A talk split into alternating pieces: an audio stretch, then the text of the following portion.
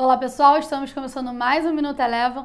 Hoje, dia 1 de outubro de 2019, logo pela manhã cedo, em meio à escalada das tensões comerciais e o risco de desaceleração global, a OMC reduziu as projeções de crescimento do comércio para esse ano e para o ano que vem. O crescimento esperado para esse ano era de 2,6% e agora passou para 1,2%. Além disso, nos Estados Unidos hoje foi divulgados dados de manufatura de setembro que apresentaram uma queda superior ao esperado, sinalizando contração. Com isso, as bolsas americanas tiveram um dia negativo e encerraram com baixa superior a 1%. O petróleo também teve um dia de queda, ainda em meio às tensões comerciais entre os Estados Unidos e a China. Ainda no cenário internacional, vale destacar que hoje teve início um feriado na China que tem duração de uma semana, vai até a próxima segunda, dia 7, e durante esse período as bolsas chinesas vão estar fechadas.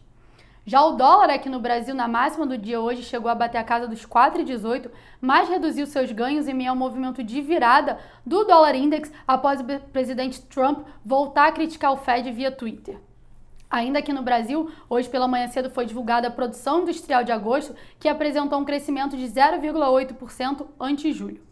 O Ibovespa ainda de olho aí na votação da reforma da Previdência no Senado em primeiro turno e sem novos drives, acabou seguindo a esteira dos Estados Unidos e por aqui encerrou com queda de 0,66%. O Minuto Eleven de hoje fica por aqui. Se você quiser ter acesso a mais conteúdos como esse, inscreva-se em nosso site www.elevafinancial.com e siga a Eleven também nas redes sociais. Eu sou a Jéssica Feitosa e eu te espero no próximo Minuto Eleven.